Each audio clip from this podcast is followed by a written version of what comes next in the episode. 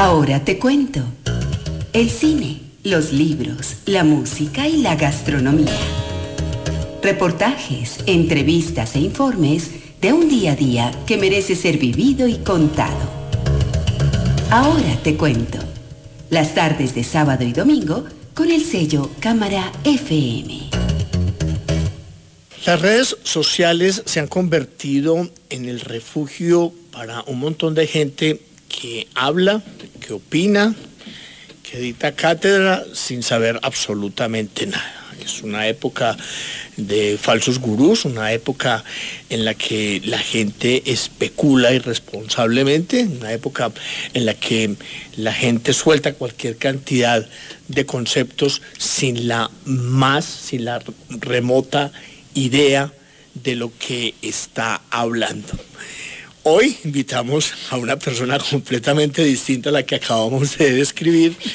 Invitamos a Juan Villegas, quien es trader y analista de mercados y autor del libro Cinco Pasos para Aprender a Invertir. Y a Juan lo invitamos precisamente a Cámara FM para que nos cuente, para que nos despeje las dudas que existen por estos días alrededor del dólar de 3.500, de 3.428, de 3.216. Juan, bienvenido a Cámara FM. Muchas gracias, eh, Javier, eh, por la invitación. Y bueno, la intención con esta corta conversación es saber qué es lo que está pasando, porque ese dólar está como tan loco. Eh, lo que uno escucha o lo que uno ve a día a día es que mm, eh, eh, los vaivenes del dólar se los atribuyen al presidente Duque, se los atribuyen a, a Hidroituango, a lo que les atraviesa, al túnel, en fin, uno escucha unas barbaridades y precisamente por eso te quisimos invitar para que de una vez por todos y de, las, y de la mano de un experto total, le contemos a la gente qué está pasando. Bueno, eh, usted conoce un país que se llama Argentina, me imagino, ¿no? ¿Cuánto cree usted que valía el dólar en Argentina en el 2015? Le voy a decir, usted no sabe. No, yo no sé. bueno, ¿cuánto vale hoy? 55 pesos por dólar. En el 2015 costaba 8 pesos por dólar. ¿Qué le dice usted a eso? Un dólar que se pega una apreciada tan brava en Argentina otra vez Argentina, como en los ochentas. ¿Y mm, a quién le echamos la culpa? No, es finanzas familiares. Si usted gasta más de lo que produce, pues en algún momento se va a reventar la olla y tiene que salir a pedir prestada plata. ¿Cómo se defiende un país para un desbalance tan profundo de esos como el que tiene Argentina? Que no fue culpa de Macri, no es culpa de Duque, son problemas estructurales grandes que se llevan acumulando años. Pero te dije el precio del dólar en Argentina, porque la gente piensa, esto acabó de pasar. No, no, no, no, no, esto viene incubándose y, hay que decirlo, eh, en Argentina sucede porque aparece un gobierno que le da de todo a todo el mundo. Y usted sabe muy bien que si usted tiene una familia y empieza a levantar a su hijo, a darle todo lo que quiere la calidad de personaje que va a salir. Todo gratis, hermano. Entonces, no hay esfuerzo, no hay motivación por la innovación. No, eso, eh, eh, yo digo que es muy delicado el tema de la Argentina porque ya lo que viene es el desorden social, ¿cierto? O sea, cuando la gente no se le cumplen las expectativas, no solamente por su esfuerzo, sino que, que se acostumbraron a que papá gobierno me dé todo, y después ahí con eso me meto a lo que está pasando en Colombia, que puede copy-paste Argentina, es muy peligroso. Porque acuérdese que, y usted dijo las redes sociales, es que el polvorín en Argentina no es ya lejos, es que es, a un tweet de distancia. Es muy delicado. Eh, todos estos fenómenos, hay un hombre que yo digo, yo no soy experto en, dólar, en finanzas, eh, todo esto, no, yo lo único que estudio es lo que la gente hace, no lo que dice. Nosotros, bajo una teoría muy sencilla que es de subastas, ese es un modelo matemático y todo, cualquiera que sepa estadística básica y curva de distribución normal, simétrica y asimétrica, entiende. Y nosotros medimos lo que la gente hace, no lo que dice. Y eso lo medimos en unas gráficas que parecen chinos, usted las ha visto y, y le parecen muy complicados. No, eso se llama finanzas comportamentales. mide las emociones de las personas. Y en este momento el pánico extremo, ahorita le muestro una, vela de, el gráfico mensual del peso en Argentina y se va de para atrás, parece una criptomoneda. Como esos bitcoins que es una vaina que es que pasar de, 5 de 8 a 55. Muy bien, el problema en Colombia, todo este tema del ciclo, el gran ciclo de deuda, al que en el 2020 según un gran gurú, ese sí es gurú de verdad, que se llama Rey Dalio, porque este hombre maneja un hedge fund de billones de dólares, y oígame la historia, de Cádiz a billonario. Y el hombre dice que vamos, estamos terminando un ciclo de deuda muy potente en el 2020. Adicional a eso, la única economía que está creciendo en el mundo es la economía americana. Entonces hay un dólar potente, porque está llegando mucho dinero a Estados Unidos, así de sencillo, es una ley de oferta y demanda. En Colombia, dos reformas tributarias seguidas contra el consumo, porque es que eso le pega directo al consumo. Además de los, macros del dólar que estamos analizando, el problema Argentina, el problema de bueno, la fortaleza de la economía americana, aquí hay una debilidad muy tenaz en algo que miden mucho las finanzas comportamentales y se llama em, cómo está el consumidor. ¿Está contento? ¿Está triste? ¿Tiene confianza? ¿Tiene desconfianza? Y yo le hago esa encuesta a usted ya. ¿Usted como consumidor está tranquilo? Sí, Javier. Sí, sí, lo que pasa es que yo no soy muy consumista. Yo bueno, pero usted conversa con la gente en la calle y aquí le dice, hombre, ¿y qué, ¿cuál es el, qué le dice la gente? Hombre, esto que está enredado, ¿qué está pasando? Hay, como, como, como, una expectativa, hay una espera, la gente como que todavía no se arriesga, como que está esperando no sé qué pase. Stand-by, mucho stand-by, mucho stand-by, eso no es bueno, para nada.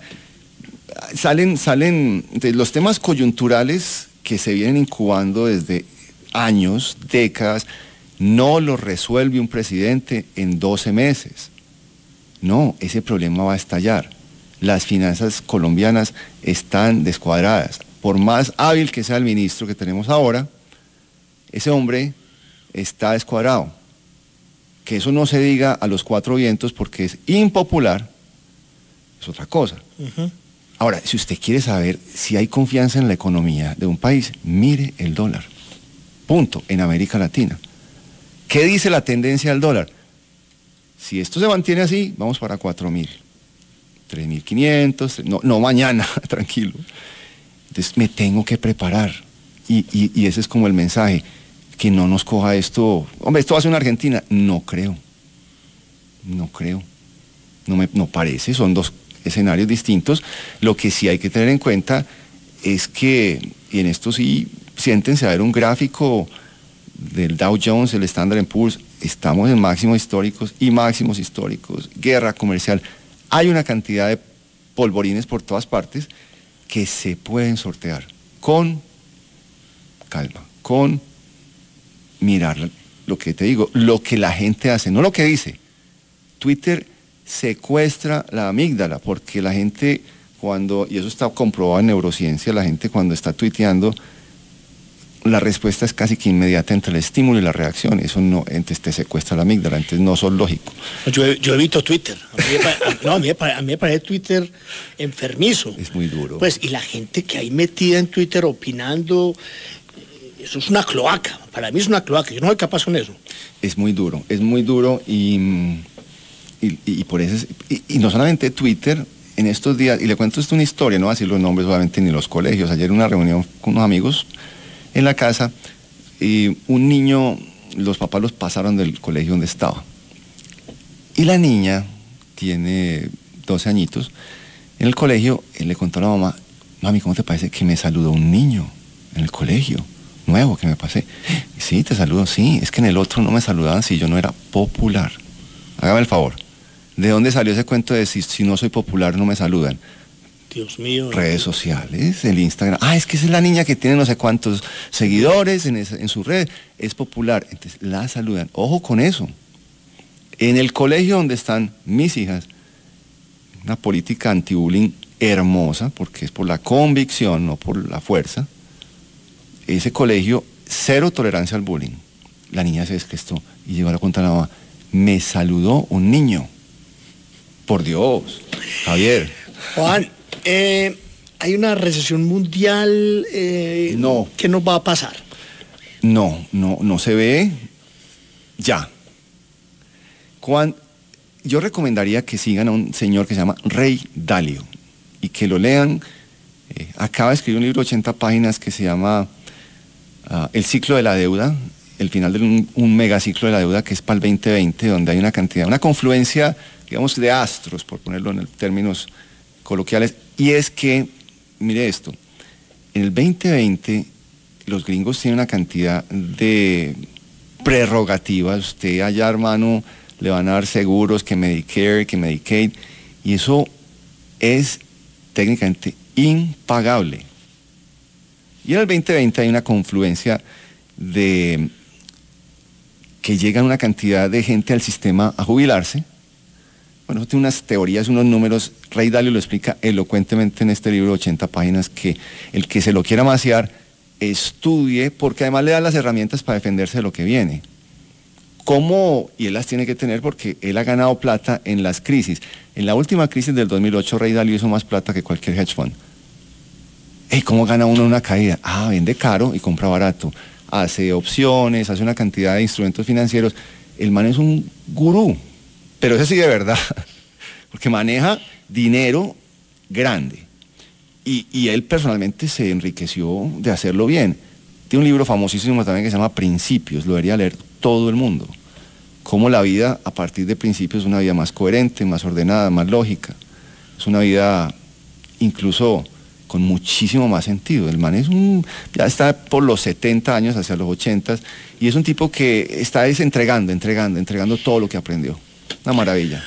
Eh, lo que vos, lo que vos viniste aquí a contarnos a Cámara FM está, veo yo, un poquitico más allá de la explicación de los vaivenes del dólar. Es también mm, una forma de vida austera, una forma de vida mm, guiada por el equilibrio, gui- guiada por la razón, nunca las emociones, sobre todo cuando se, se está hablando de dinero.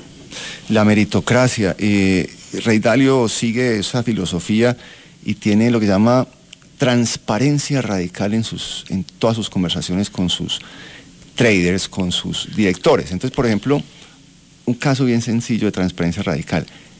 En Bridgewater Associates, que se llama la compañía del hombre, no hay democracia. Es decir, vamos a votar si compramos el dólar o vendemos el dólar. Cinco contra cuatro, ganaron los que quieren comprar. No, no, no, no, no, no, así no funciona. Es por meritocracia. Tampoco hay burocracia. ¿Qué dice el jefe? Entonces todos sí, le hacemos caso al jefe. No, el man dice, mire, ¿cuál es el mérito de las ideas? ¿Quién es la idea que tiene más mérito? Y ese mérito está ganado por su track record. Entonces, ellos trabajan con mucho algoritmo, mucha tecnología. El algoritmo también entra a competir en la meritocracia con el hedge fund manager que tiene 25 años de experiencia. Pues claro, ese hombre ha visto pasar de todo. El algoritmo es una máquina con software y muy inteligente y pone a trabajar es meritocracia. Imagínese que el Congreso de este país o de cualquier país funcionara no como una democracia, no como una buro- burocracia, sino como una meritocracia, como lo soñaban los griegos antiguos, que eran los más elocuentes, los más inteligentes, los más preparados para dirigir, eran los que tenían más mérito. Ese hombre cambió la industria financiera de los hedge funds con un modelo de gestión impecable. Ojalá lo pudiéramos copiar muchos. Durante mucho tiempo la gente ha visto en el dólar una forma de, inversión, gente que compra dólar y que se sienta a esperar. Hoy día esa gente todavía existe, esa gente todavía está haciendo lo que hacía hace algún tiempo. Sí, claro, el dólar es una cobertura, por ejemplo, la caída de las acciones. Históricamente, en la BBC cae acciones, sube dólar. Los que ya tienen añitos y canas o que no tenemos pelo, se nos está cayendo, sabemos que esa correlación no se ha perdido. Entonces tiene usted toda la razón. Es un mecanismo de cobertura. Y sí, se compra dólar y se guarda. Y lo dejan en billete. Y no les ha ido mal los que han empezado a comprar 2.200, 2.500.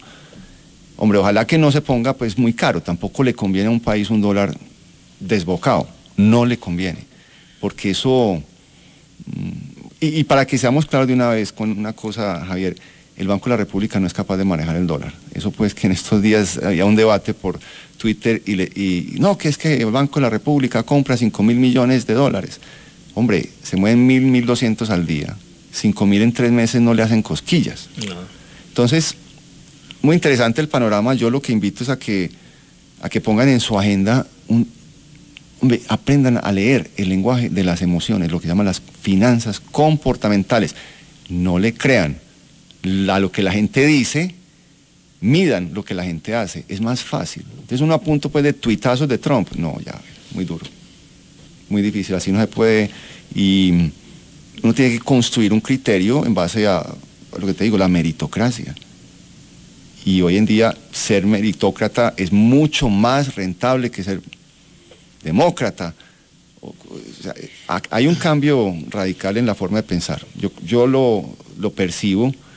Ojalá las nuevas generaciones que no quieren ser burócratas, no quieren empleos de 20, 30 años. Es que eso ya no va a existir, Javier. Los hijos de nosotros no van a tener un empleo de 20 años, de 30 años. No, no, lo van a tener. No, es que de hecho, por ejemplo, aquí en la, en la, en la Cámara de Comercio ya hay procesos que se están robotizando. ¿Cómo le parece? Pues me, enteré la semana pasada que ah, eso ya lo está haciendo un robot. Algo que yo estaba haciendo, que se lo pasaba a alguien, proceso, me dijo, ah, luego se lo pasas a ella y ella se lo entrega a un robot. Y yo, ah, qué maravilla, desde poquito vienen por mí. Póngale la firma.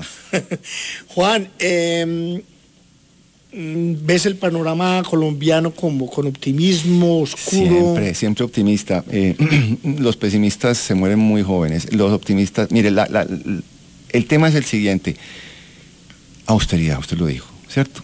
Vienen vacas flacas. Hay que ser consciente que el, el ciclo de deuda, el macrociclo, que tiene como, son como de 25 o 30 años, está llegando a un fin ¿Qué quiere decir eso? Váyase a investigar a Rey Dalio, un ratico, vaya a ver videos de Rey Dalio, prepárese, eh, que se lo diga yo, no es necesario, pues vaya, prepárese. Colombia está en riesgo, claro que sí, el vecindario está eh, prendido. Tenemos un país ultra polarizado como está México, como, bueno, como está Brasil, como está todo el mundo, porque esas redes sociales han subido a niveles de exacerbación la polarización. Sin embargo, en las crisis, como lo dicen los orientales, y describen la palabra crisis como riesgo y oportunidad, hay grandes oportunidades. Ejemplo, cuando se cayó el Merval en Argentina, alguien compró una opción put y hizo el 1500% en un día. Entonces, no puedo decir que las crisis es la destrucción de valor. Muchas veces las crisis son construcción de fortunas.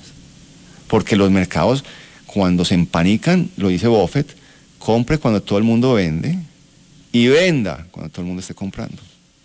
Yo veo oportunidades. Bueno, si quieren conocer más de lo que piensa, de lo que hace Juan Villegas, quien es trader y analista de mercados, ¿a dónde se pueden dirigir? Vos tenés un canal diario, vos día a día estás haciendo una lectura de lo que está pasando y le estás dando a la gente claves definitivas para ah, saber qué hacer con su dinero, y no estamos hablando de, cientos de miles de millones. Es, para gente normal. Normal. Mire, gente normal. La Bolsa Mercantil de Chicago acaba de sacar un producto financiero que se llama el micro futuro, que es el 10% del mini futuro. Un, un derivado de un índice. Ejemplo, el Dow Jones. Todos sabemos que es el Dow Jones, que subió, que bajó, el Nasdaq, donde está Amazon. Esas, esos índices tienen un micro futuro que se puede negociar con 500 dólares. Esos 500 dólares me permiten negociar ese índice, suba o baje. Y si yo pienso que va a caer, lo vendo caro y lo compro barato. Entonces, ¿qué hacemos nosotros todos los días? Entrenamos en vivo, porque entrenamos en vivo traders que quieren ser fondeados para operar cuentas y recibir el 80% de los profits. Esto es algo que es muy común en los Estados Unidos, se llama posición propia sobre futuros de la Bolsa Mercantil de Chicago. todos los días los entrenamos. ¿Dónde? Ingresarios.com. En Facebook en Ingresarios, en Instagram Ingresarios. que es un nombre que salió y, es muy particular porque nosotros decimos y, lo sostenemos que hay empleados, hay empresarios y hay ingresarios. Y mira lo particular, un ingresario necesita estrategias, no necesita productos. Un ingresario gana en cualquier mercado, suba o baje.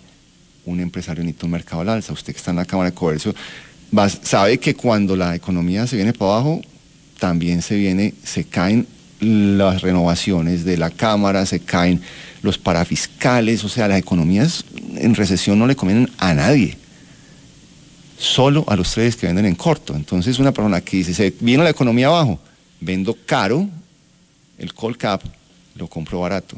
¿Por qué gané? Pues porque vendía 20 y compré a 10, me gané 10 pesos. Eso no sucede en la construcción. Si la construcción viene en una recesión, ¿yo qué hago? Esperar el ciclo hasta que vuelva a empezar. Sí, se queda uno con una propiedad mm, sin vender o sin alquilar. O y pagando el predial, y pagando servicios, y pagando que le metieron una, una carretera y tiene que pagar la valorización. Hágale, y siga, y siga. Juan Villegas, trader y analista de mercados, autor del libro Cinco Pasos para Aprender a Invertir. Gracias por tu presencia en Cámara FM, ha sido muy esclarecedora. Eh, esperemos que mm, la gente se guíe más por, el conocimiento, menos por las emociones. Ahorita hablabas de que, que vos lees, lees, lees eh, cifras, no lees eh, comentarios. No, lo que la gente hace, no lo que dice. Eso, lo que la gente hace, no lo que dice. Juan Villagas, gracias por estar acá. No, es un honor. Muchas gracias por la invitación.